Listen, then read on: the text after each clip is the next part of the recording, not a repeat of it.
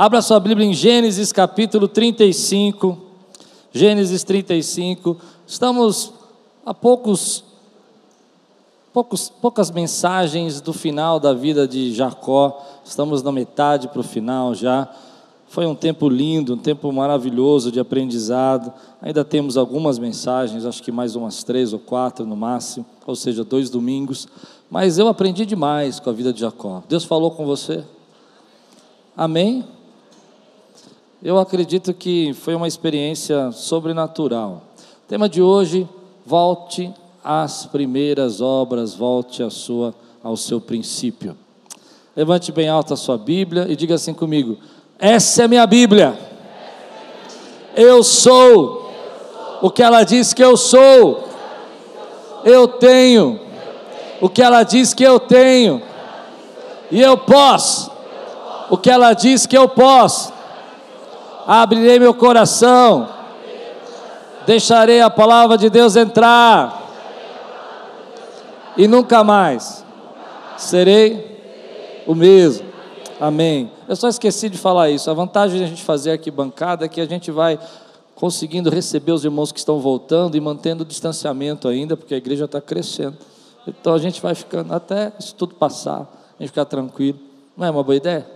Tem mais espaço, mais gente mais espaço. Amém. Gênesis 35, se você está pronto, diga: Estou pronto. Deus disse a Jacó: Suba a Betel, estabeleça-se lá e faça um altar ao Deus que lhe apareceu quando você fugiu do seu irmão Isaú. Disse, pois, Jacó aos, de sua casa e todos os que estavam com ele: Livre-se dos deuses estrangeiros que estão entre vocês, purifique-se, troquem de roupa.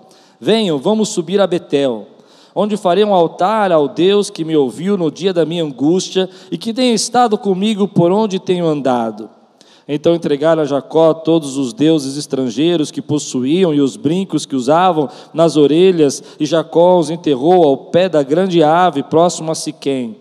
Quando eles partiram, o terror de Deus caiu de tal maneira sobre as cidades ao redor que ninguém ousou perseguir os filhos de Jacó. Jacó e todos que com ele estavam chegaram à luz, que é Betel, na terra de Canaã.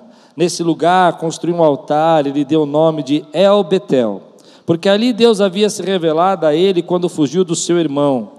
Débora, ama de Rebeca, morreu e foi sepultada perto de Betel, ao pé do carvalho, que por isso foi chamado Alombacute depois que Jacó retornou de Padã Arã, Deus lhe apareceu de novo e o abençoou, dizendo: Seu nome é Jacó, mas você não será mais chamado Jacó, seu nome será Israel. Assim lhe deu o nome de Israel. E Deus ainda lhe disse: Eu sou o Deus Todo-Poderoso. Seja prolífero e multiplique-se de você procederá, procederão uma nação e uma comunidade de nações, e reis estarão entre os seus descendentes. A terra que dei a Abraão, a Isaac, dou a você, e também aos seus futuros descendentes darei essa terra.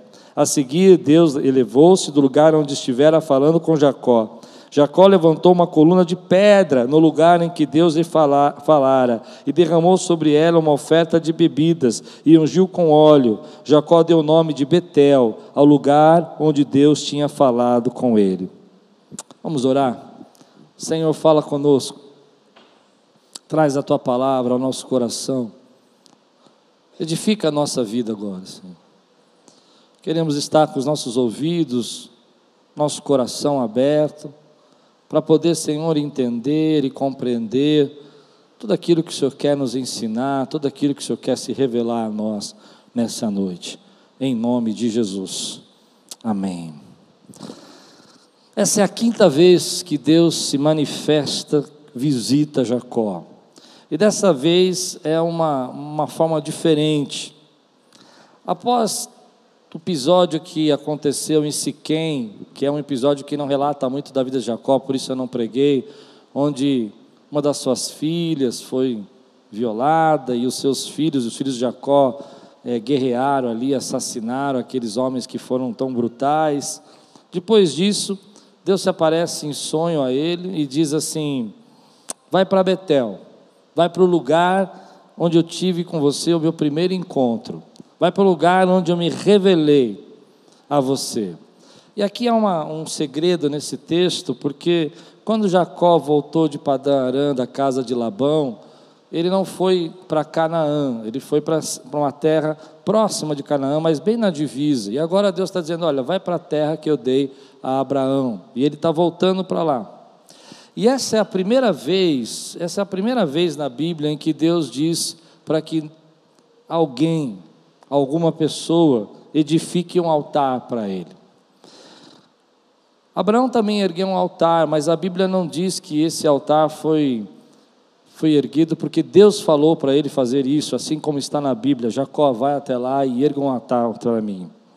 Se você olhar para mim comigo o primeiro versículo, você vai perceber que nesse primeiro versículo Deus já declara essa palavra e Deus diz assim: Deus disse a Jacó: suba a Betel, estabeleça-se lá e faça um altar ao Deus que apareceu quando você fugiu do seu irmão.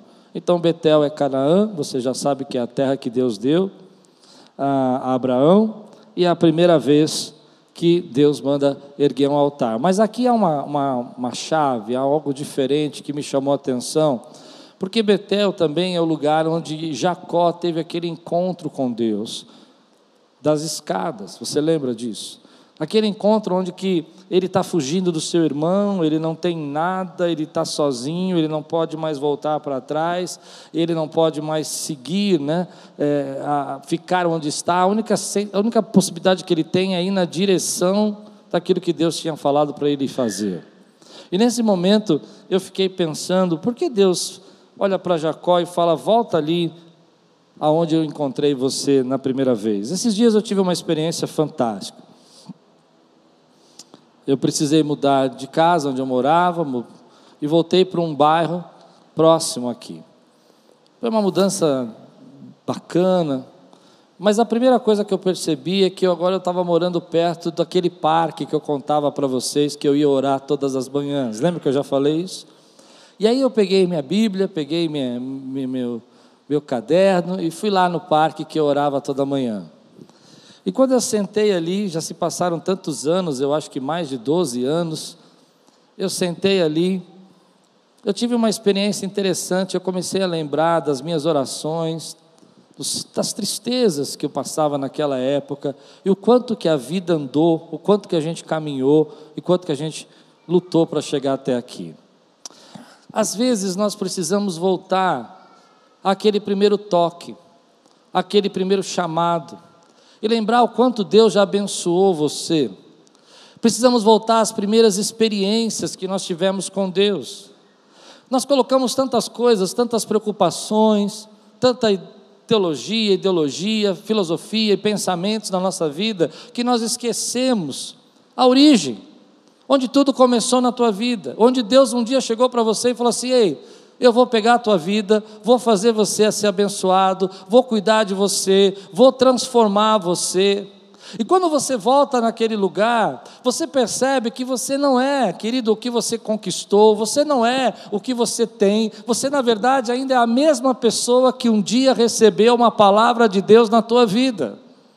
Às vezes nós estamos tão agitados e preocupados e ansiosos que nós precisamos voltar lá e lembrar que Deus fez isso em você e não foi você que fez isso por você. Foi Ele quem supriu, foi Ele quem te levantou, foi Ele quem profetizou na tua vida que faria, que te guardaria, que te levaria e traria de volta. E esse Deus que, que prometeu cumpriu isso na sua vida. Então volte às primeiras obras, volte ao primeiro amor, volte a sentir a presença de Deus como você sentia. Faça as coisas que você fazia no começo, que te fizeram chegar até onde você chegou. Se no começo, querido, você orava, ore mais. Se no começo você buscava, busque mais. Se no começo você clamava, clame mais, meu irmão. Não deixe que a vida fique tão pesada ou que você fique tão cheio de compromissos, responsabilidades, que você esqueça a sua essência. A sua essência que você pertence a Deus. A sua essência foi Ele que te escolheu. A tua essência foi Ele que comprou você com o sangue dele. Essa é a sua essência, meu irmão.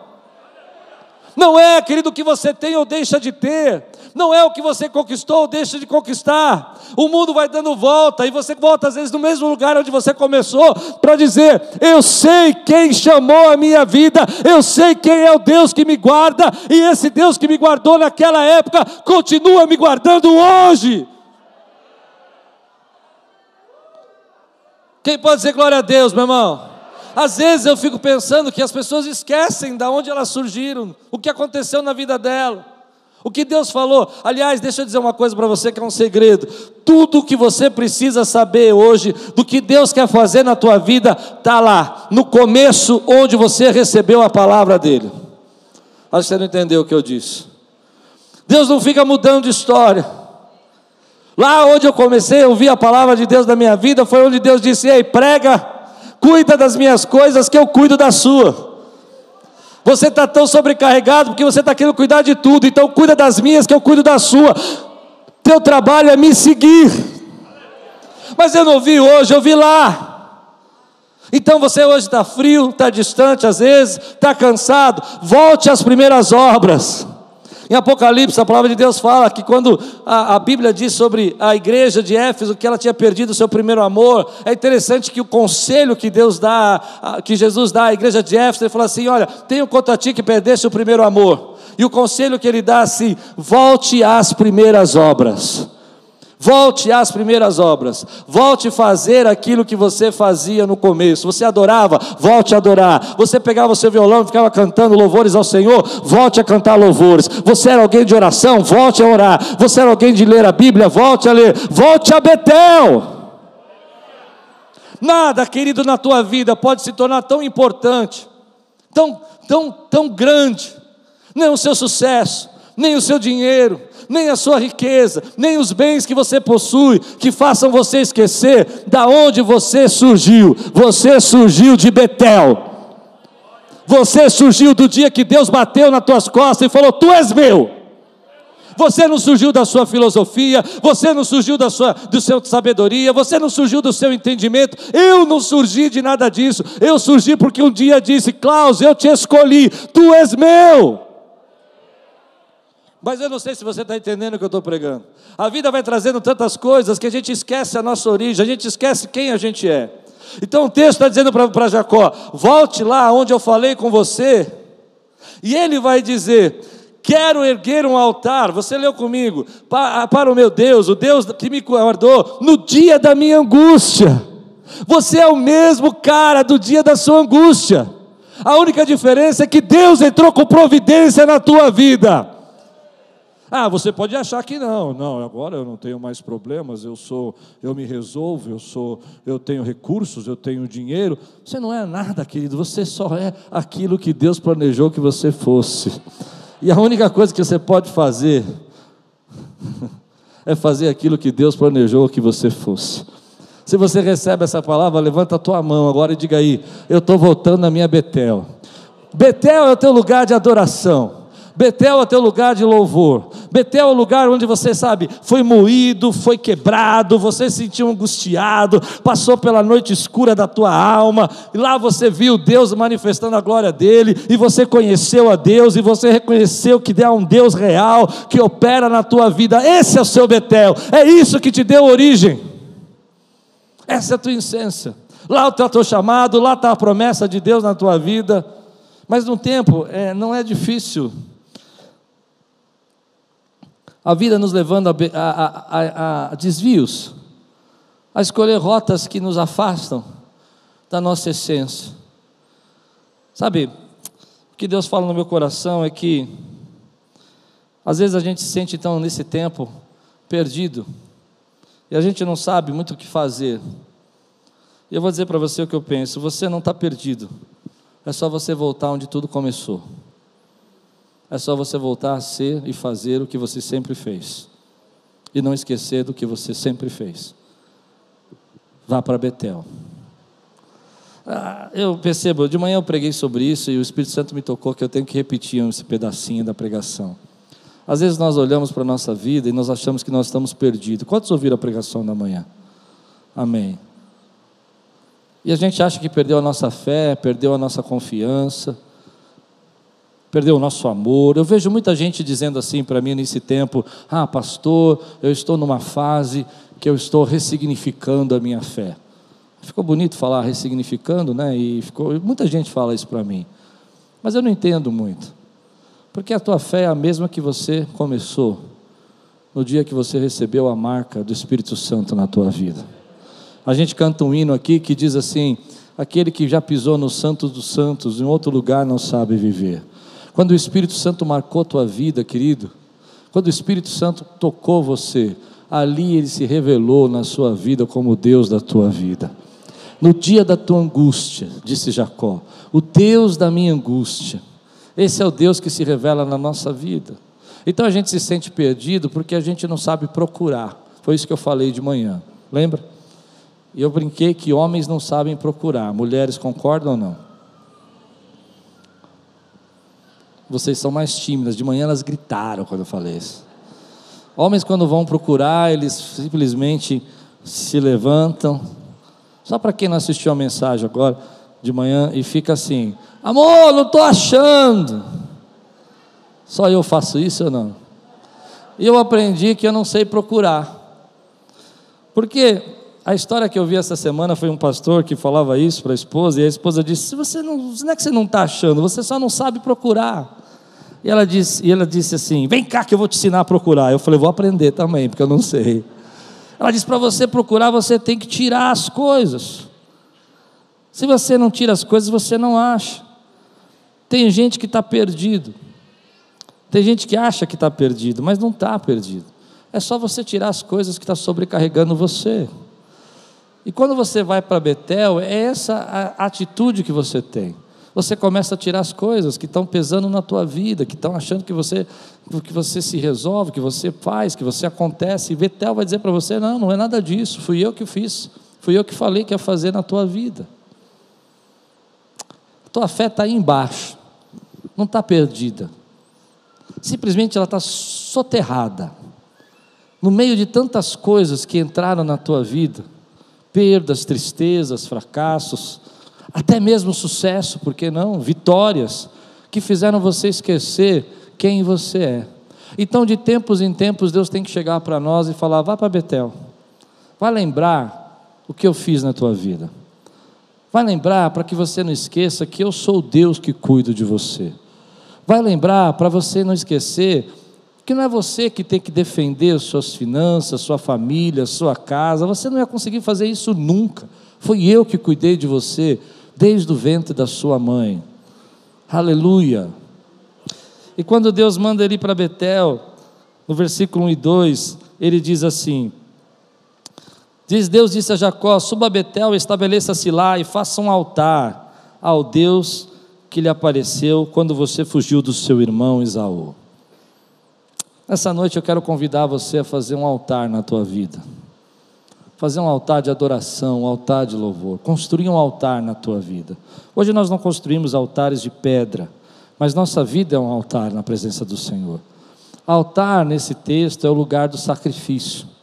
Altar é o lugar onde se adorava. E é interessante esse texto porque a gente lê rápido, né? E a gente não percebe em uma, uma das versões ele diz assim: é, se livre dos deuses estrangeiros que estão em vocês. Na minha versão que eu estou lendo aqui está dizendo purifique-se, mas em outras fala arranque os brincos. eu fiquei achando interessante isso, porque às vezes a gente quer um, erguer um altar para o Senhor, mas não quer abandonar nada. Tudo bem, eu não sou contra brincos. Aqui a ideia dos brincos é que, na verdade, havia uma referência de brincos usados para idolatria.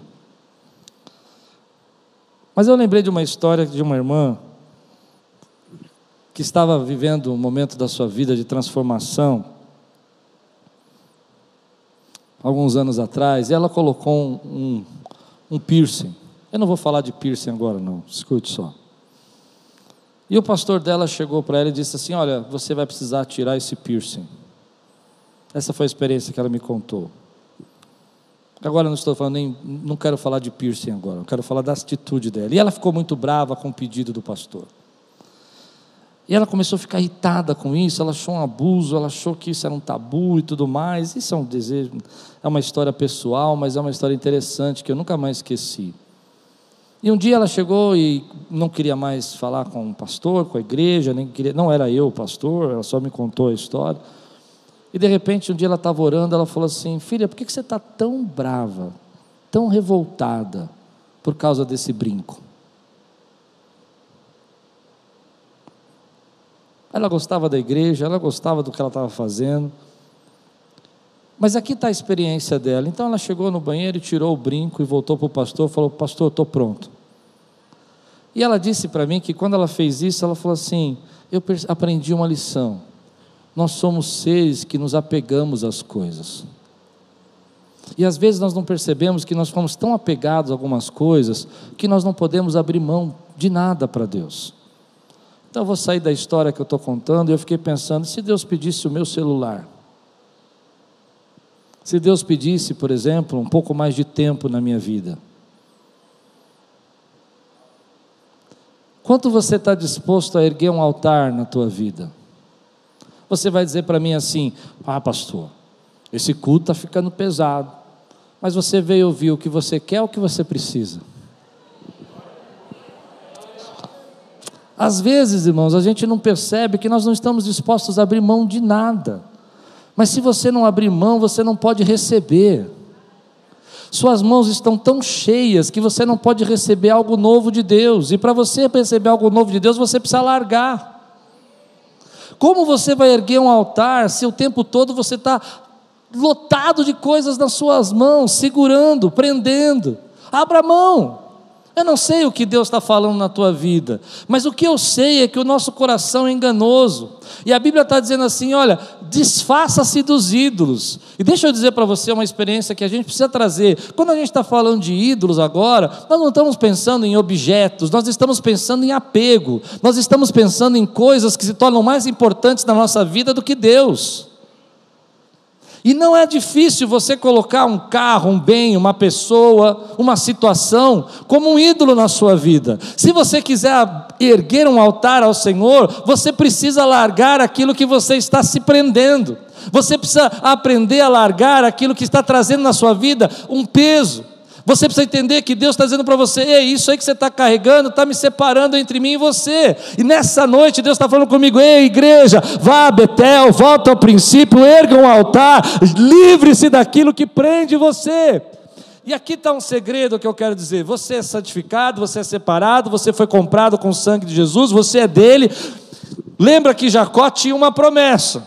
Lembra que Jacó não é um menino mais, ele já tem vários anos, pelo menos mais de 30 anos de experiência com Deus, desde esse dia desse encontro. Mas olha que interessante, quando ele diz peguem os ídolos, a família dele começa a trazer uma série de coisas que eles tinham guardado, que no tempo eles foram acumulando. E aqui está a chave que eu quero dizer para você: no tempo da nossa caminhada com Deus, sem perceber, nós vamos acumulando uma série de valores, de princípios, de apegos, de coisas que nós precisamos nos livrar. Não é que você não tem um pacto com Ele, não é que você não tem uma aliança, não é que Ele fez, não fez uma promessa na tua vida, Ele tem Jacó uma promessa, mas é tempo de se santificar, é tempo de se separar para Ele. Então largue aquilo que você está pegado hoje, porque o único que resolve, o único que soluciona a tua vida é Deus. Então, quando ele chega aos seus familiares e fala: tragam aí os seus ídolos, eles começam a trazer as coisas, os brincos que eram idólatras. E eu fiquei pensando, sabe, de tempos em tempos, todos nós que somos sinceros com o Senhor. Eu não estou dizendo de gente religiosa, eu não estou dizendo que quer, gente que quer aparecer para Deus, eu estou dizendo de gente que quer andar com Deus. Quantos aqui querem andar com Deus? Aleluia, então, meu irmão, levante sua mão e diga: Ei, glória a Deus, eu ando com Deus. Você precisa voltar ao princípio. E você precisa fazer uma faxina na tua vida. Você precisa começar a olhar a coisa que você está se apegando.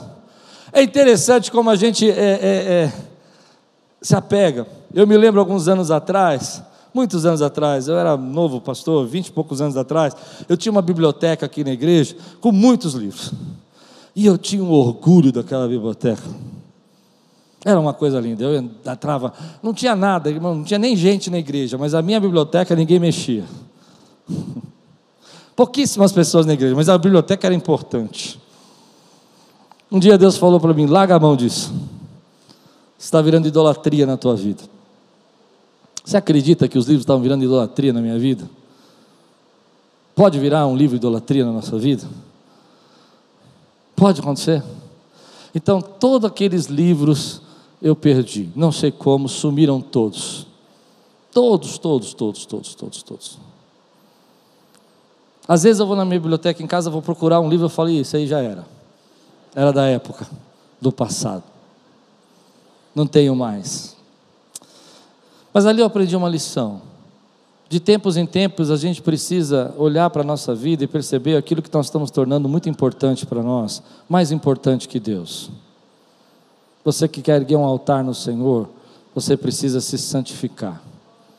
E se santificar significa tirar algumas coisas, largar algumas coisas. Nós somos seres de apego. Nós somos seres, querido, que se apega às coisas muito facilmente. E aquilo se torna mais importante. Mas o principal ídolo que a gente precisa se largar, se liberar. Aliás, tem um livro muito interessante que, que é do Tim Keller, que chama Ego no Altar. Se você não leu, leia, vale muito a pena. Vale muito a pena. É um tempo que você não vai perder. E ele diz que a essência de todo ídolo é o ego. É o ego. Aquela biblioteca, o livro não era o problema. É errado ler livros? Está em pecado com ler livro? O problema era o meu ego. Eu precisava se livrar do ego. Enquanto eu não abrisse mão do ego, eu não podia receber algo que Deus tinha para trazer na minha vida. O que Deus está fazendo na vida de Jacó, Ele está dizendo: Jacó, eu vou subir agora o nível com você. Eu vou subir um novo nível de experiência, um novo nível de propósito, um novo nível de plano. Eu vou começar a cumprir as promessas que eu disse que faria a Abraão. Esse é o início de tudo. Ainda vai demorar, mas eu vou começar agora com você. Você está pronto para abrir mão, para subir a esse novo nível? Toda vez que Deus diz para nós erguermos um altar, Ele está nos levando a um novo nível de experiência com Ele, de um novo nível de busca da presença dEle, um novo nível de revelação da parte dEle. Mas se você estiver segurando tudo na sua mão, você não pode receber o que Deus tem para trazer na tua vida. Eu não sei, querido, qual é aquilo, o que é que você precisa abrir mão, mas eu sei que Deus vai falar com você. E você vai achar um absurdo. A primeira coisa que quando Deus fala para nós que nós temos que largar alguma coisa, a gente, primeira coisa que eu faço, eu não sei se vocês fazem isso, mas se vocês fizerem, me ajuda, que é uma pesquisa agora em público. Eu falo, ah, isso não tem nada a ver. A segunda coisa que eu faço, essa é coisa da minha cabeça. E a terceira coisa que eu faço é dizer assim: ah, eu estou ficando radical demais. Mas eu aprendi que toda vez que Deus fala comigo que, eu, que é tempo de erguer um altar e que eu preciso abrir mão, é porque Ele vai trazer uma nova experiência. Se você quer ver comigo agora o que vai acontecer, olha que tremendo. Versículos 3 a 4. Diz assim: Venham, vamos subir a Betel, onde faria um altar ao Deus que me ouviu no dia da minha angústia e que tem estado comigo por onde tenho andado. Então entregaram a Jacó todos os deuses estrangeiros que possuíam os, e os brincos que usavam nas orelhas. Aqui está o brinco. E Jacó enterrou ao pé da grande árvore, próximo de Siquém. Eu vou fazer uma brincadeira com você, está pronto? Essa noite você não vai só ouvir, você vai agir. Quem pode dizer amém por isso? O bonito é que Jacó ouve a palavra do Senhor e põe um plano em ação. E não apenas fica escutando. Hoje, hoje Deus vai chacoalhar a tua vida, eu creio e eu oro para que Ele faça isso agora. É que você não vai falar assim, hum, legal, ah, é verdade. Não, deve, todo mundo tem que largar alguma coisa. Não, pastor, está certo, que bênção, glória a Deus, boa noite, pastor. Não, não, hoje Deus vai te incomodar, vai te acordar na madrugada. Eu não sei o que Ele vai fazer, querido, porque Ele vai começar um tempo novo na tua vida. É tempo de você agir. Você já guardou isso dentro de você, é tempo demais. O lindo dessa história é que Jacó ouve a palavra de Deus e fala: Volta para Betel, vai para lá que eu vou falar com você, é lá que você vai me encontrar, erga um altar para mim. E ele fala: Pessoal, é o seguinte, começa aí a se preparar, vamos todo mundo aí se santificar, porque nós vamos para Betel, onde Deus falou comigo, e esse é o tempo de você ir. E eu fico pensando, querido, nessa noite, meu irmão, quantos aqui estão dispostos a erguer um altar, não só de falar, mas de agir, de se disponibilizar, de dizer: Deus está aqui a minha vida, eu quero o seu altar que o Senhor opera. Eu quero o seu altar, que o Senhor derrama a tua glória. Aleluia. Ele já sai fazendo isso que Deus mandou ele fazer, porque isso representa o quê?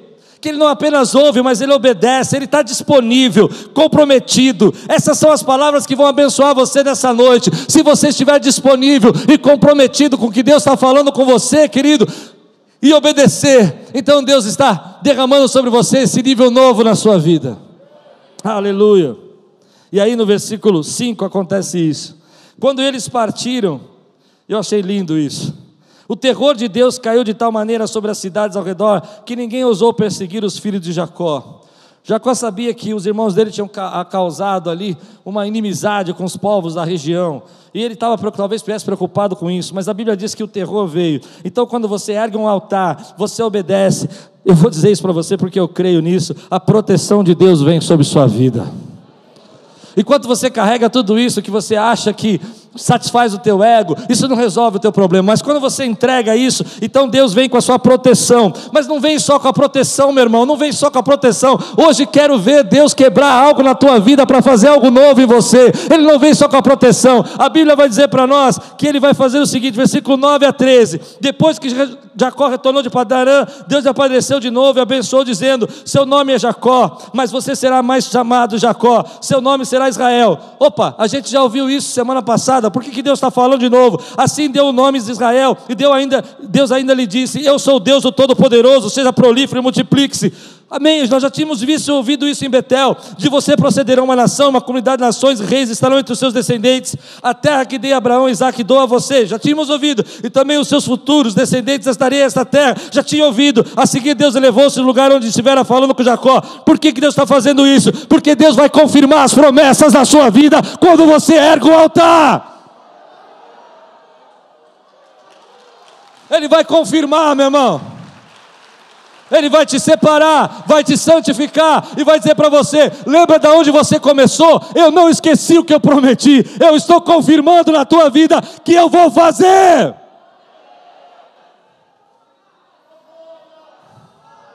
Essa noite é noite de Deus confirmar a promessa na tua vida. Ah, você achou que a vida deu tanta volta, você achou que foi para você foi para casa de Labão, você enfrentou seu irmão Isaú, e que Deus esqueceu. Mas Deus diz assim: Eu não esqueci, não. Eu estou pronto para santificar você. Erga um altar a mim, que eu vou confirmar aquilo que eu disse que faria na tua casa. Eu te escolhi, eu te chamei. Parece simples, mas de tempo em tempo a gente esquece o que Deus prometeu na nossa vida. Você já esqueceu alguma vez? Ou você já passou por um momento da tua vida num vale tão grande que você não lembra o que Deus disse que faria? Eu me lembro que quando eu, eu peguei essa enfermidade terrível aí, não pode falar, né? E aí eu estava numa noite sombria, não estava aguentando mais. Eu estava, eu me lembro que eu entrei no chuveiro, liguei o chuveiro, pus a mão assim, e fiquei assim, Eli, Eli, lama sabachthani. Só falava isso. Só falava isso. E aí, quando eu saí, eu tive um encontro maravilhoso com Deus, um Betel. E foi interessante que Deus falou assim para mim: Você vai terminar a obra que você começou. E na hora que ele falou isso para mim, algo entrou no meu coração de show de alegria, porque eu lembrei das promessas. Nessa noite, Deus está lembrando você das promessas que Ele fez. Mas você não pode receber a proteção, você não pode receber a reafirmação das promessas de Deus na sua vida, se você não erguer um altar. Escute, e se você não for para Betel, porque o lugar importa.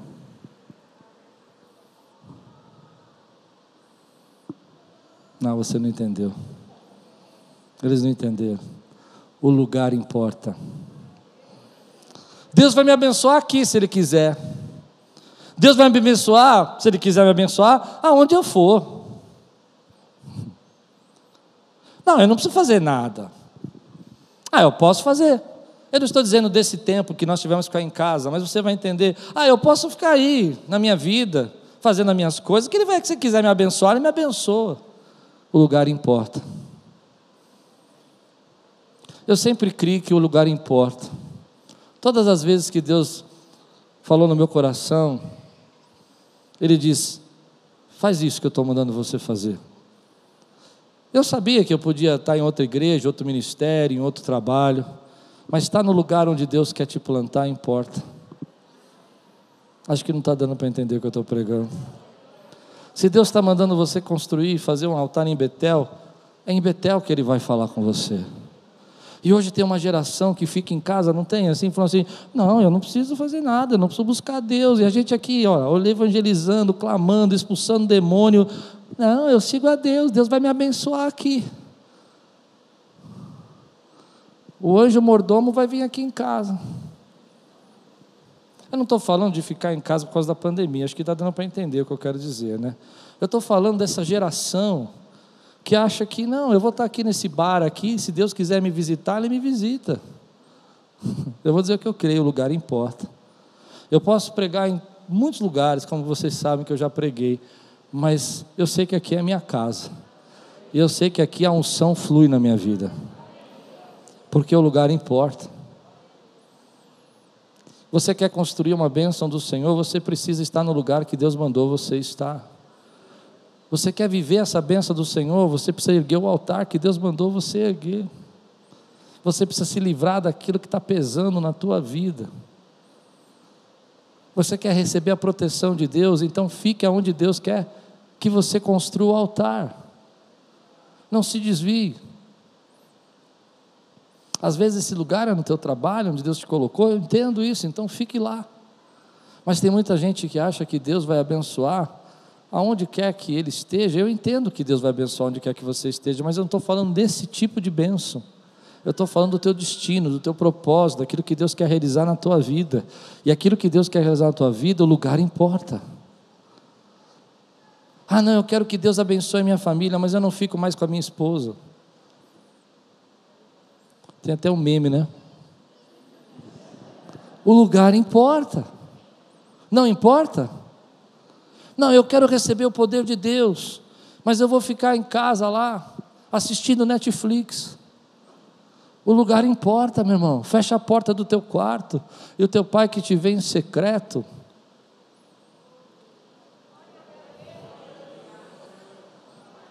Quantos recebem essa palavra na sua vida, meu irmão? O lugar importa. E a gente vive uma geração hoje que colocou na cabeça: ah, não, eu vou viver minha vida do jeito que eu quiser, onde eu quiser. E Deus está falando você: eu estou mandando você ir para Betel. Lá vai ser o lugar onde eu vou encontrar com você. E às vezes, querido, eu quero, quero dizer isso porque o lugar importa, isso pode ser um pouco difícil da gente entender, mas eu creio nisso, que estarmos aqui hoje, nesse lugar onde Deus escolheu você para estar, porque não foi você que escolheu estar aqui, nem escolheu, foi que escolhi, foi Deus que te chamou para estar aqui, é porque aqui nesse lugar importa, querido. Aqui nesse lugar algo vai acontecer na tua vida, há uma liberação nesse lugar. Há um altar sendo construído por mim e por você. Você, a palavra de Deus fala em Pedro, 1 Pedro, que nós somos pedras do edifício de Deus, ou seja, pedras desse altar de Deus. Então, aqui, cada uma dessas pedras está construindo um altar de sacrifício ao Senhor, e Deus está preparado para derramar a unção dele sobre a nossa vida. Eu entendo, eu entendo, eu entendo. Você vai ter suas objeções. Você vai dizer assim para mim: não, mas Deus está em todos os lugares. Eu entendo. Mas Deus está em todos os lugares, não você. Acho que você não entendeu o que eu disse. Deus está em todos os lugares, mas você tem que estar no lugar onde Deus quer que você esteja. Você não pode estar em todos os lugares. Se Deus hoje diz para você estar com a sua família, você tem que estar com a sua família. Se Ele está dizendo para você estar na tua casa de oração, você tem que estar na casa de oração, porque o lugar importa, meu irmão. Ah, mas Deus está em todos os lugares. Claro, evidente que Ele está, Ele é soberano, Ele é, ele é onipresente, mas entenda uma coisa: Ele é, você não. Você não. Você precisa estar no lugar onde Deus diz para você estar. Você precisa estar no lugar onde Deus quer falar com você. Essa manhã eu tive um testemunho, eu estou eu tô, eu tô contando esses testemunhos agora um pouco devagar, porque tem, tem pessoas que falam para mim, ah, você não está contando tanto testemunho. Eu tenho vivido tanto testemunho, irmão. Essa semana vi um, hoje de manhã eu vi um testemunho tão poderoso. De uma irmã querida da nossa igreja, que ela disse assim para o marido dela ontem. O marido dela perguntou para ela assim: O que, que você tem? O que está acontecendo com você? E ela disse: Você não sabe? Você não sabe? Você não percebe? Nós não vamos viver. Eu vou morrer. Vai acabar com tudo. E eu não vou sair mais desse lugar. Eu vou ficar presa aqui para sempre. No final do culto, ela veio aqui chorando comigo. E ela parou ali e disse: Pastor, eu quero falar com você. Fiquei assustado. Olha o que está acontecendo. Ela falou: Eu disse isso para o meu marido, mas Deus usou você hoje. E eu aprendi uma lição. Eu não vou ficar parado, eu vou caminhar. Deus tem um plano. Eu não posso me proteger, quem me protege é Deus. Então nós oramos juntos. E quando eu cheguei em casa, recebi um WhatsApp só escrito assim: Você é uma benção, Pastor Klaus. O lugar importa, querido. O lugar importa. Você não pode receber uma bênção do Senhor, sobrenatural do que Deus quer fazer na sua vida, no meio de lugares onde você não pode encontrar Deus. Preciso ser mais claro ou não? Porque o lugar importa.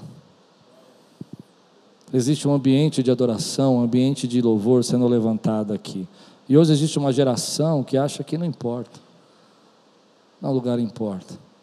Eu tenho certeza que eu podia até ser abençoado se eu tivesse, por exemplo, em alguns lugares aí que me convidaram para pastorear.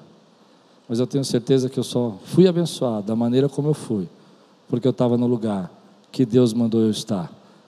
Aquiles é a minha Betel. E o lugar importa. Tira da sua cabeça, querido, que você pode fazer tantas coisas. Porque às vezes Deus está falando para você: saia do lugar onde você está, saia da posição onde você se encontrou e vá buscar o Senhor. Você quer que Ele reafirme as promessas? Busque o Senhor. Você quer que Ele entregue a você os planos dele para a sua vida? Busque o Senhor. Você quer que Ele traga experiências novas para você? Busque o Senhor. Você quer ser visitado com poder? Busque o Senhor. Saia do lugar onde você está, não só físico agora, mas também no lugar emocional que você se encontra e vai buscar o Senhor. Você quer viver algo novo na tua vida? Busca o Senhor. Saia do lugar do conforto, do lugar da apatia, do lugar do distanciamento, do lugar onde você diz: "Não, aqui está tudo bem. Se Deus quiser falar comigo, ele fala". E erga um altar na tua vida, porque eu creio que nesse tempo Deus quer revelar algo para você, querido, e você precisa estar preparado para receber isso, meu irmão. Quantos creem nisso aqui? Recebe essa palavra na tua vida. Busque, meu irmão, busque pela tua casa, busque pela tua família, busque pela tua esposa, busque pelo teu filho, busque pelo teu trabalho, busque por essa igreja, porque Deus tem algo a revelar, meu irmão. Ele tem promessas a reafirmar na nossa vida. Ah, você está dizendo, não, mas Deus vai me abençoar, eu vou ficar aqui nessa posição que eu estou de apatia, de tristeza, de dúvida. Não, não é nessa posição. Saia do teu lugar e vá até Betel e busque a presença de Deus, porque Ele quer se revelar a você. Ele é um Deus do encontro, Ele é um Deus do encontro, Ele é o Deus que se encontra com Jacó, Ele é o Deus que se encontra com Abraão, Ele é o Deus que se encontra, querido, com seus servos, Ele é o Deus que encontra com você, Ele é o Deus do encontro. Ah, você não entendeu? Ele não é o Deus, querido, que só diz para você, Ei, vou falar algo para você à distância, vou mandar um e-mail. Ele é o Deus do encontro. A Bíblia diz então que ele desceu, se encontrou com Jacó e depois de reafirmar as promessas dele, ele subiu, porque ele é o Deus do encontro. Ele não só falou na impressão do coração, ele se encontrou. E ele quer se encontrar com você, querido. Ele é o nosso Deus do encontro. Mas você tem que sair do seu lugar e buscar. Você tem que sair do seu lugar. Jesus falou isso. Feche a porta do seu quarto em secreto e o Deus que te vê em secreto te recompensará, porque Ele é o Deus do encontro. Então busque, busque, busque a presença dEle, busque, querido, incessantemente, busque. Ah, quanta gente hoje está dizendo assim: não, se Deus quiser falar, Ele fala, se Deus quiser manifestar a glória dEle, manifesta. Busque. Eu me lembro que quando, quando jovem, começando aqui Aquiles, nós tínhamos um, uma busca tão incessante, ainda temos, só que de outras formas. Hoje a gente ora, intercede, e hoje a gente usa muito essa questão da pandemia da rede social. Mas naquela época eu lembro que a gente saía para ir para o monte em 10, 12 pessoas, era bem pequenininha a igreja, dava para ir bastante gente, 20 pessoas, 30 pessoas, e nós passávamos a madrugada ali orando, querido. E quantas vezes o Deus do encontro se manifestou na nossa vida ali. E como você chegou nesse lugar onde você está, porque esse Deus do encontro se encontrou com você lá. Então busque. Às vezes você precisa sair da tua posição. Não, eu estou numa posição de magoadinho. Já viu a posição de magoadinho? Posso ir fundo nisso? Ah, não. Eu não vou mais deixar Deus me usar. Eu não quero você nessa posição. Saia desse lugar e vai para Betel e erga um altar. Eu estou numa posição de ressignificar a minha fé. Não, não, não, você está na posição de buscar, só isso. É Deus quem faz isso na tua vida, não é você. Ergue um altar, querido. Essa noite eu quero terminar essa mensagem dizendo assim: você não pode agradar se você não sair, e você não pode se limpar se você não deixar. Você pode repetir comigo? Você não pode agradá-lo se você não sair. E você não pode receber se você não se limpar. Você concorda com isso, querido? Eu quero agradar a Deus. E às vezes agradar a Deus significa sair da posição. Sair daquele momento, daquela angústia, sair daquele medo. Sabe o que Deus toca no meu coração de dizer para você? Que nessa noite é noite de você buscar o Senhor. Eu quero convidar você agora a ficar em pé e erguer um altar comigo de adoração a Deus. Eu quero convidar você a ficar de pé e declarar com teus lábios. Talvez Deus tenha dito para você que há coisas na sua vida que você precisa abandonar. Ou talvez Deus tenha dito, porque a gente sempre fala em santificação só em coisas que nós temos que deixar mas talvez tenha algo que Deus está dizendo para você que você tem que buscar, porque o lugar importa. Quantos estão prontos para ir um altar aqui comigo, querido, de adoração a Deus? Levante sua mão e diga assim: Senhor, a minha vida é o altar. Eu sou o adorador que o Pai procura. Ele está procurando você. Ele está procurando a tua adoração agora. Ele está procurando o teu louvor. Ele está procurando os teus lábios, glorificando.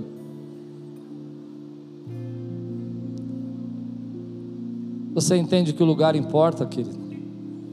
Está no lugar onde Deus quer que você esteja, importa para que você seja abençoado. Levante sua mão agora e vamos orar juntos. Eu vou te dar 30 segundos aí para você falar com o Senhor agora.